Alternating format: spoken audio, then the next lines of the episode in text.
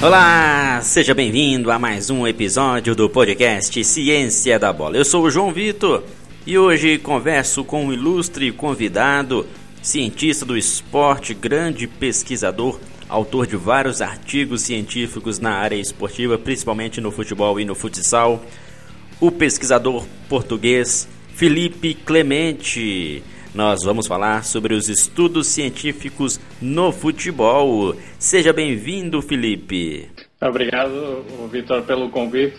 Para mim é um prazer estar presente aqui na, no Ciência da Bola uh, e estou ansioso por uh, falar um pouco sobre aquilo que é uh, evidência científica e, e, eventualmente o papel da ciência no suporte à prática, sabendo das limitações que há sempre entre a teoria e a prática, mas tentando resolver alguns problemas que vão ocorrendo da prática a partir da investigação.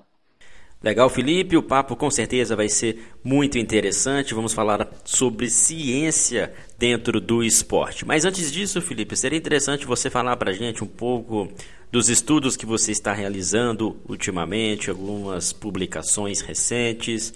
Embora a gente esteja vivendo um momento ruim, onde as pesquisas a campo ficam mais difíceis em decorrência do isolamento social mas quais são os assuntos e pesquisas mais emergentes na área do futebol? Uh, as minhas áreas de intervenção uh, na pesquisa das ciências do, do, desporto são fundamentalmente associadas à monitorização do esforço, a monitorização da carga de treino, tanto ela sendo medida por carga interna, ou seja, pelas respostas uh, psicofisiológicas a determinado estímulo, bem como através da carga externa. Representa isto aquilo que é as, as demandas físicas associadas a determinado tipo de uh, prática imposta.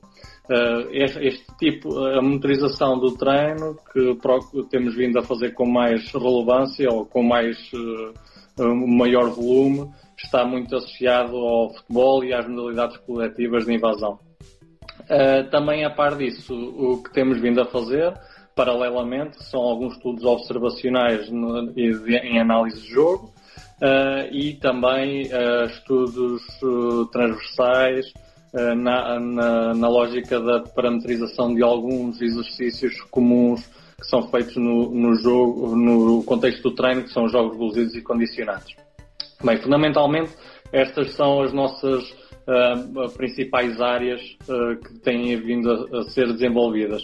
Agora, em termos de tendência naquilo que é a investigação uh, no futebol, o que está muito na berra é precisamente esta questão da motorização da carga e como é que ela pode ser eventualmente melhor ajustada para, número um, tentar otimizar aquilo que são as adaptações positivas uh, em atletas e número dois para tentar fazer com que a carga seja um fator de adaptação uh, ou de resiliência à, à, à, incidência de lesões. Naturalmente que há aqui um, grandes fatores que acabam por condicionar muito as interpelações e as inferências que se podem uh, fazer, ou seja, a relação causa e efeito, mas uh, este é um dos topics que têm vindo a ser uh, analisados e, e realizados no âmbito do futebol.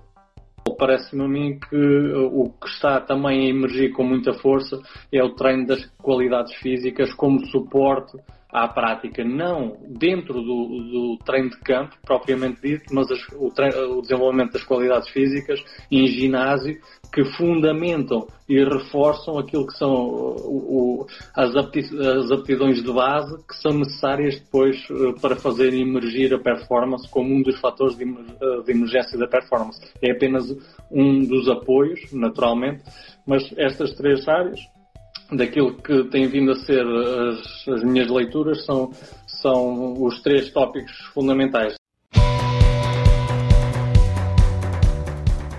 Muito legal, importante entendermos o que está sendo pesquisado, até para vermos o quanto que o que é estudado dentro da academia pode ser aplicado a clubes. Aqui no Brasil, Felipe, por exemplo, ainda há um processo lento, mas está melhorando bastante, que são as parcerias de clubes e universidades com pesquisadores, auxiliando ali na, na formação na base, em algumas pesquisas que podem ajudar também com que os clubes possam se desenvolver. Como que é em Portugal? Há uma facilidade onde o que é feito nas universidades também é aplicado nos clubes, há uma abertura dos clubes para que a ciência adentre aos muros dessas instituições? Bem, eh, essa pergunta é extremamente relevante, até porque, na verdade, a evolução do conhecimento depende muito daquilo que é a abertura eh, daqueles que têm maior volume de dados. E, na verdade, a grande parte das equipas desportivas acabam por ter um volume imenso de dados e, no contexto português, muitas vezes acabam por ter eh, material laboratorial muito mais avançado, ou pelo menos em maior número e mais disponível comparativamente a, algum, a algumas universidades, porque aqui no, no sistema português nós temos uh, o sistema universitário está dividido em ensino politécnico e ensino universitário per si. O ensino universitário tem um maior uh, financiamento estatal, o Politécnico tem um, muito pouco financiamento para a área de investigação. Eu estou no Politécnico. Uh, o que acontece é que depois dentro dessa lógica, acaba por haver pouca disponibilidade para a aquisição de material laboratorial e ou de utilização em campo para fazer recolhas. Isso é logo um, um problema à cabeça e o que acontece em Portugal é que alguns dos clubes de maior relevo nacional estão muito bem equipados porque eles próprios têm nas suas fileiras uh, recursos humanos altamente qualificados e também têm uh, disponibilidade em termos de materiais. Por exemplo, dentro, na, em específico no futebol, uh, se olharmos ao, ao, ao caso do, do Sport Lisboa e Benfica, uh, o Sport Lisboa e Benfica tem um, um, um, gabinete de apoio ao rendimento que é o Benfica Lab, que dá suporte a diferentes áreas de, eh, de rendimento e, portanto, tem material, tem recursos humanos que está ao nível de, dos, das equipas de elite uh, internacionais. Naturalmente que há outros clubes que também nos últimos 5, 6 anos começaram a apostar forte nestes gabinetes de otimização do rendimento, que não só suportam aquilo que é o entendimento sobre a avaliação e controle do treino como apoio à, à prescrição do exercício, como também complementam parte do, do treino que é prescrito pelo próprio treinador e pela sua equipa técnica. Ou seja, acaba por haver complementaridade, também suportam aquilo que é o return to play após a lesão, portanto, tem aqui um, um papel determinante na ligação, uh, na, na, na, ligação entre aquilo que é uh, fundamentalmente o, o, departamento clínico e depois a equipa técnica, e portanto é, nesse, é nesses moldes que estas equipas estão, eh, acabam por ficar altamente reforçadas uh, do ponto de vista de potencial uh, de publicação. Existem casos muito interessantes, por exemplo, o Barça uh, acaba por, por conseguir, com uma parceria estratégica com investigadores internacionais, fazer uma relação entre aquilo que é a sua recolha diária e sistemática de dados para posterior publicação Aqui em Portugal, algumas equipas começaram também a abrir para, para essas possibilidades. Parece-me a mim que cada vez mais, e à semelhança do que se está a passar no Brasil, como acabou de dizer, eh, esta, esta abertura eh, tende a ser eh, tal, cada vez maior, mas obviamente que depende muito de, das pessoas que lideram essas equipas, de, do entendimento das direções face àquilo que é a publicação de dados uh, sensíveis do clube, mas, por exemplo, temos sempre formas de mascarar ou de proteger, uh, por exemplo, os dados do próprio clube, não é? E, portanto, isso tem que ser salvaguardado. Depois, outra coisa fundamental é de que forma é que as universidades podem apoiar uh, os clubes. Porque se no caso de, por exemplo, equipas de alto rendimento com, com budgets muito grandes uh, conseguem fazer com que os seus próprios recursos humanos uh, sejam capazes de resolver os problemas emergentes na sua prática diária, há outros casos de clubes que não têm esse apoio. E, portanto, parece ser muito interessante, ainda assim, esses clubes que não têm apoio procurarem, junto das universidades e, junto do, sistema académico, algumas linhas de interação que permitam uh, ter aquilo que por defeito e façam um, um, um budget inferior não conseguem ter no, no, no seu clube.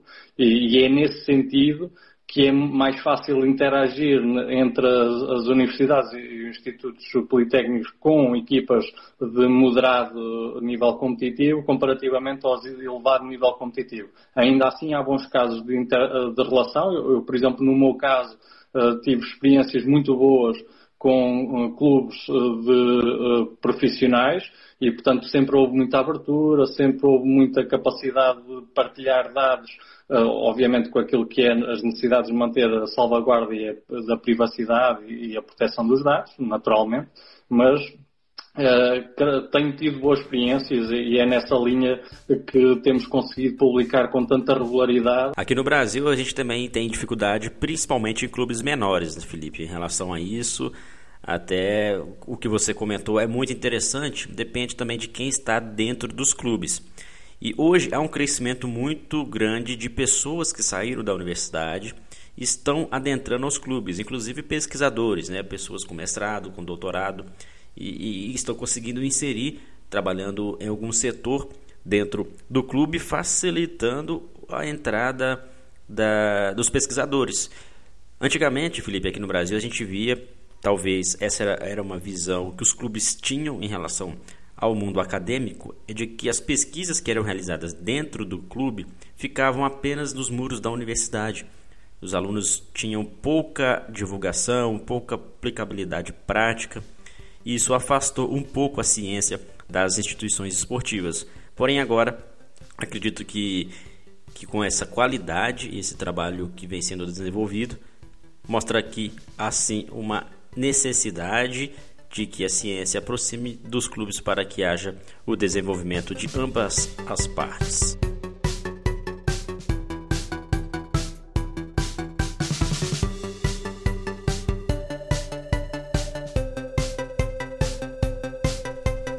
Outro caminho interessante é com que os clubes possam ter uh, seus, seus grupos de pesquisa, né, seus departamentos de, de ciência. Isso ainda está incipiente no Brasil, Espero que, que se desenvolva o mais rápido possível. Felipe, vamos aproveitar o gancho e falar de um outro assunto bem interessante, que é sobre a formação de profissionais que trabalham com o futebol, não especificamente o treinador. A gente sabe que aí na Europa há um curso muito forte, que é o curso da UEFA para treinadores. Aqui no Brasil, a CBF já está implementando um curso similar ao curso da UEFA, mas ainda não há obrigatoriedade do, dos profissionais fazerem este curso. Porém, em outras áreas do futebol, a gente sabe que há uma necessidade de estudos, principalmente dentro do mundo acadêmico. E aí em Portugal, como que funciona se alguém quer trabalhar no futebol, necessita de fazer um mestrado, doutorado, ser formado em educação física ou ciência da motricidade humana? Explique um pouco para a gente.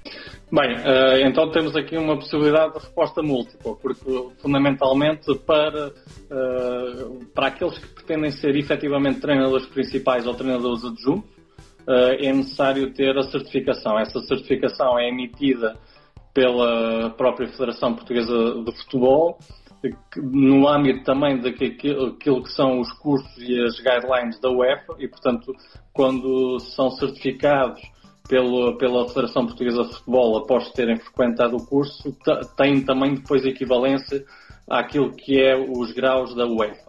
E, nesse sentido, acabam por conseguir trabalhar não, eh, não apenas no contexto nacional, também como no contexto internacional. Isso é uma grande vantagem para quem pretende ser treinador, isso é efetivamente o, ponto número um para exercer a atividade profissional.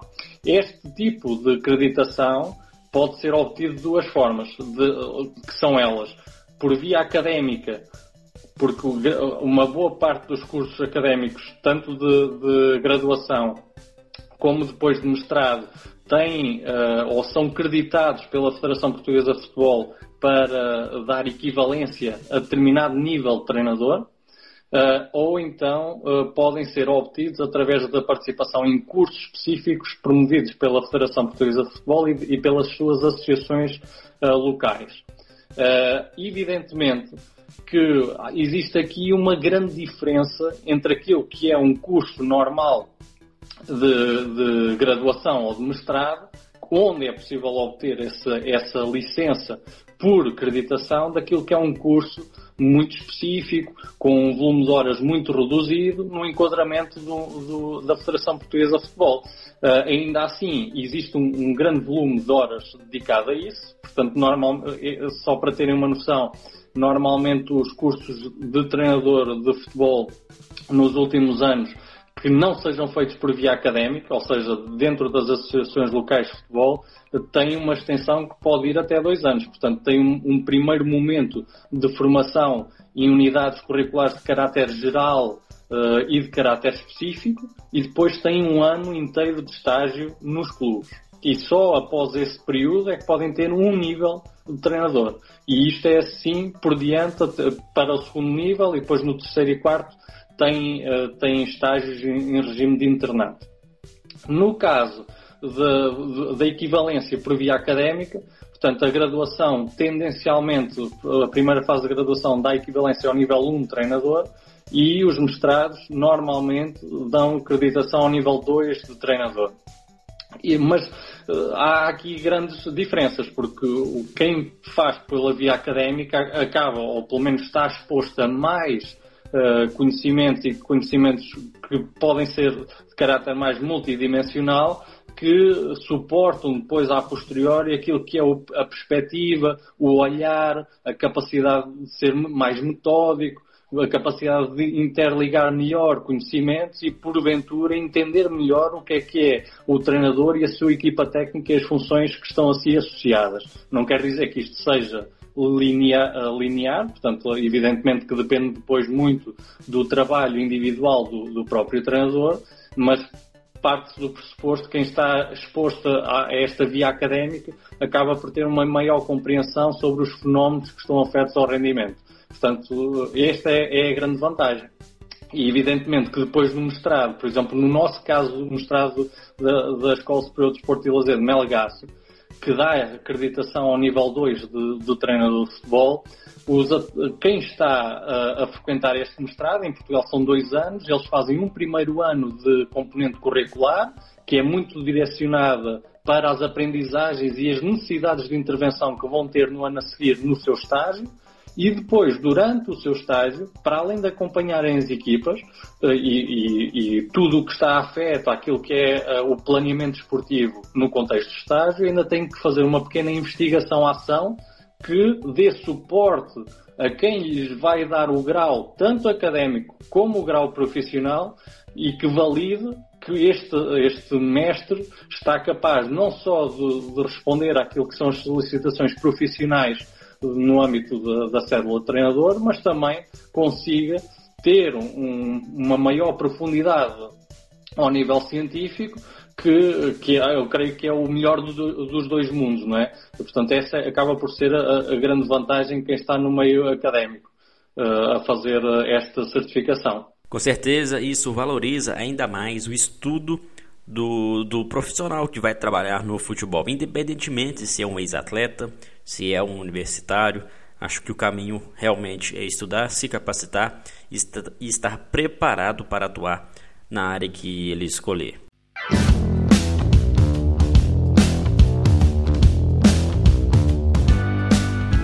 Felipe, falando de um outro assunto, acho que esse assunto vai ser muito pertinente, visto que também faz parte do que você investiga, que são os jogos reduzidos no futebol.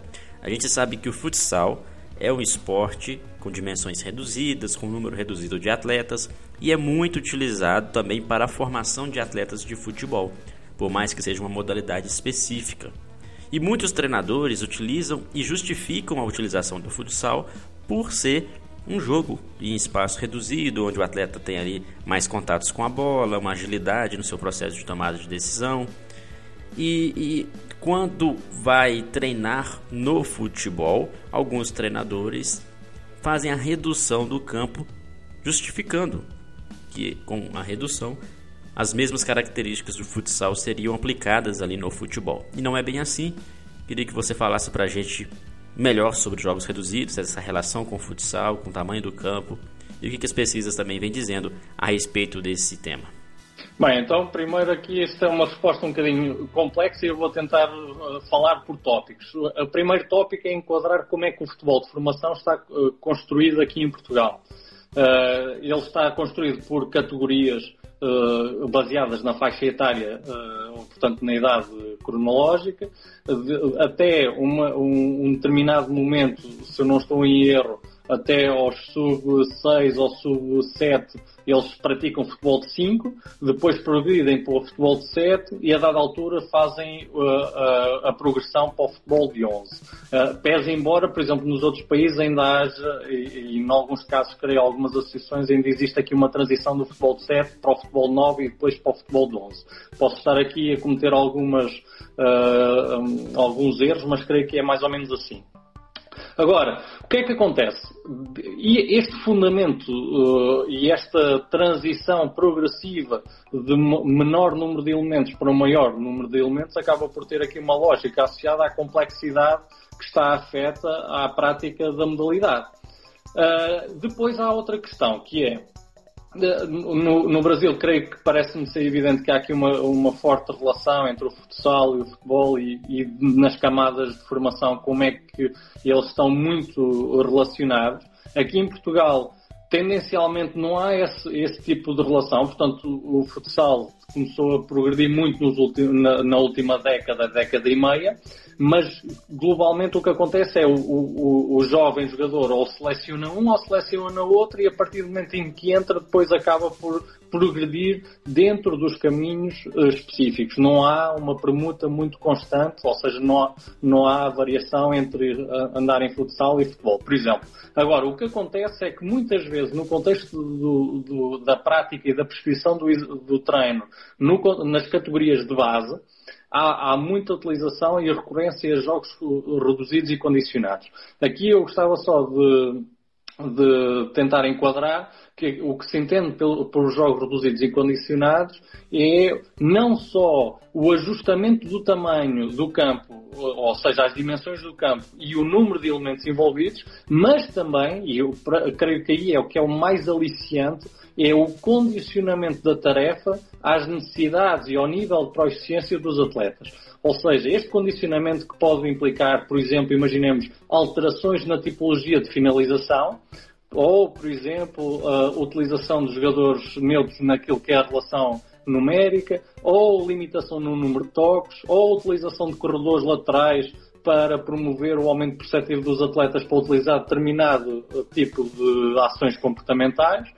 Portanto, estes, estes eh, condicionalismos da tarefa fundamentam principalmente aquilo que é a necessidade do treinador de, num contexto de exercício baseado em jogo, tentar uh, fazer emergir um maior número de elementos comportamentais que procurem resolver aquilo que é um problema identificado, por exemplo, ou melhorar determinado tipo de comportamento individual ou coletivo. Portanto, este, este ajustamento de, no design da tarefa tem como fundamento aumentar perceptivamente os atletas para determinado fim. E, portanto, é o mesmo. Uh, e isso é, que, isso é que tem vindo a ser muito utilizado. Depende, e está muito, uh, está muito afeto àquilo que são as, as, os modelos de aprendizagem mais ecológicos, que não fragmentam tanto a prática desportiva em, pela técnica, mas tentam apenas simplificar o jogo e alterá-lo uh, ligeiramente no sentido de promover determinado tipo de comportamento. Evidentemente que nós estamos num contexto, quando estamos a promover e a desenhar exercício para os nossos atletas de formação, há logo à cabeça que ter bem assento o que é que eu estou, porque é que eu estou a utilizar e determinado tipo de condicionamento ou determinado tipo de exercício. E para saber isso e para onde orientar o meu exercício, a primeira coisa que eu tenho que saber é o, como é que eu avalio, como é que eu identifico as necessidades dos meus atletas. Porque se eu não avaliar, se eu não utilizar métodos ou subjetivos, ou objetivos, ou de caráter, uh, qualquer tipo de caráter, qualquer tipo de critério, mas que me permita, de forma regular, ou pelo menos de forma periódica, tentar analisar de que forma é que os atletas estão a evoluir, o que é que eles continuam a necessitar desenvolver, o que é que já está adquirido, e é tendo por base essas identificações do que é que já está adquirido, do que é que falta melhorar, é que eu vou planeando aquilo que é a sequência de conteúdos a, a introduzir nos meus atletas e essa sequência de, de, conteúdos é que tem que regular e tem que me fazer ajustar e pensar a construção do exercício de treino.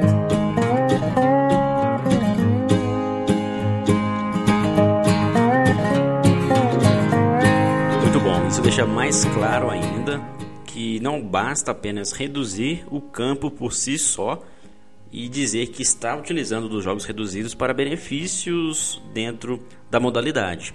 Então é, é, muito mais do que isso. O treinador ele tem que entender a conjuntura de situações, os objetivos daquele exercício e o que, que cada princípio de jogo pode ser modificado com essa situação.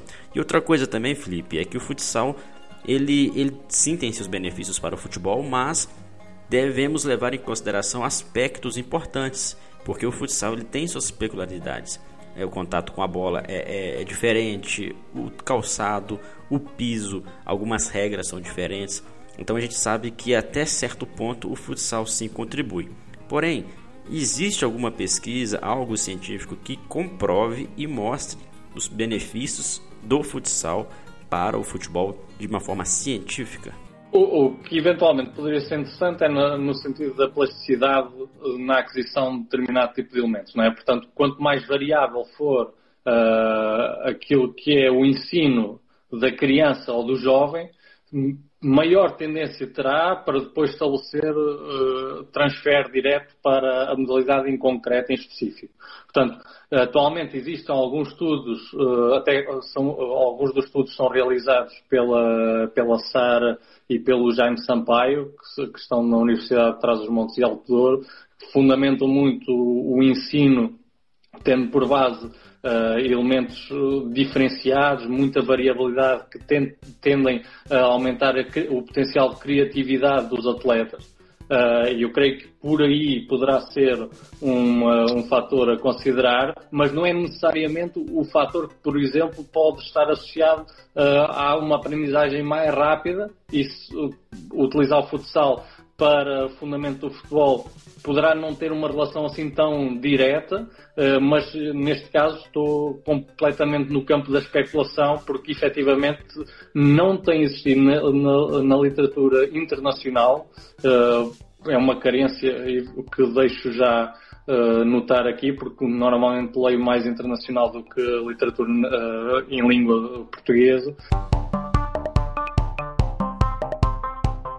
E para além disso, Felipe, há também a utilização de outros métodos de treinamento dentro aí dos jogos reduzidos, principalmente em relação aos jogos condicionados, jogos condicionantes e também o TGFU, que é o jogo baseado em compreensão, inteligência. Queria que você falasse para a gente se há diferenças nesse, nesse formato e quais métodos são bem aplicados dentro dos jogos reduzidos. Existe, existe literatura uh, muito clara que há diferenças entre um modelo e outro, ok? Uh, portanto, os Teaching Games for Understanding, que, é o, que foram introduzidos por Bunker e Thorpe em, em 1986, o fundamento principal é aliar a introdução de elementos jogáveis Uh, no contexto de educação física, tendo por base também a agregação da introdução de conteúdos de caráter teórico, tendo uma prática mais eh, pedagógica baseada no ensino por questionamento. Os Teaching Aids for Understanding são muito localizados, até porque muitos deles, ou, ou muitos dos exercícios, são transferíveis. Portanto, ele, eles são agrupados, por exemplo, um exercício para jogos, eh, jogos por invasão não é um exercício para o futebol, são jogos de invasão em que o, o, o, aprendizado do atleta acaba por ser um bocadinho mais transversal. Portanto, ele, ele vai perceber, por exemplo, o contexto de, uma penetração ofensiva, ok? Que uh, pode ser, uh, pode ser no fundo uh, aprendida tanto no futebol como no basquetebol, porque o princípio fundamental do comportamento é muito similar. No contexto dos, do, do, do treino propriamente dito, ou, ou, seja, nós orientarmos ou focarmos mesmo no contexto do treino do futebol, normalmente os Teaching Games for Understanding não, não é uma prática regular, mas tem alguns elementos e aqui posso já estar a, a, a, pôr o meu pé em se alha areia, porque não é fundamentalmente o meu tópico, tópico de investigação fundamental, porque dentro dos jogos reduzidos o que eu investigo mais é as dinâmicas de carga interna e externa, mas o, uh, o, o LED Constraint Approach, que, que, é muito baseado nos sistemas dinâmicos, é, é um, uma, umas, de, umas, ferramentas uh, utilizadas para também introduzir jogos, expor os atletas a, a determinado tipo de princípios orientadores para a resolução de problemas, tendo por base formas de jogadas uh, também. Ou seja, acabam por ser similares, mas são diferentes depois nas suas aplicações. Felipe, vamos falar agora de análise de desempenho e também sobre os dados que são utilizados nessa análise. A gente vê que muitas pessoas que trabalham e pesquisam a área de análise de desempenho priorizam dados táticos, técnicos e não fazem ali um link ou uma integração também com dados fisiológicos, seja de carga externa ou carga interna. Como que você vê essa relação e as tendências das pesquisas também em utilizar uma análise onde tenha um parâmetro maior, um embasamento maior de dados para que os resultados possam ser melhor explicados, não somente dentro de uma vertente específica. É um tópico flagrante e já começam a existir alguns trabalhos, uh, artigos originais, tendo a relação do comportamento com as exigências uh, físicas e fisiológicas parece-me que é um dos passos que tem que ser dados no, no, futuro, que é integrar estes diferentes elementos e como é que temos como é que o comportamento influencia depois as necessidades individuais dos próprios atletas.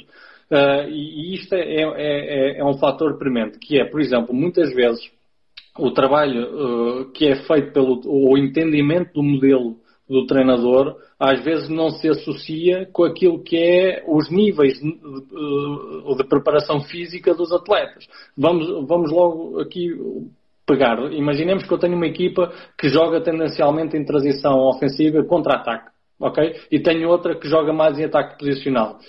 Só, este, só esta opção que eu, que eu coloco à, à minha equipa faz logo emergir aqui diferenças naquilo que são as exigências físicas para determinado tipo de atletas. Porque, por exemplo, se eu jogo mais em contra-ataque, tendencialmente, estou a especular, mas tendencialmente uh, existirão determinadas posições em campo que terão que fazer muito mais vezes uh, sprints ou atingir velocidades próximas da máxima comparativamente ao ataque posicional, que tendencialmente a equipa acaba por fazer mais uh, distância percorrida, eventualmente pode fazer mais mudanças de direção, aceleração, desaceleração, mas como, como trabalha em bloco, como trabalha em bloco e os momentos de aproveitamento do ataque é já próximo da, da fase final, acaba por não ter tanta necessidade, eventualmente, destes picos. Eles acontecem na mesma, mas com menos frequência ou com menos regularidade.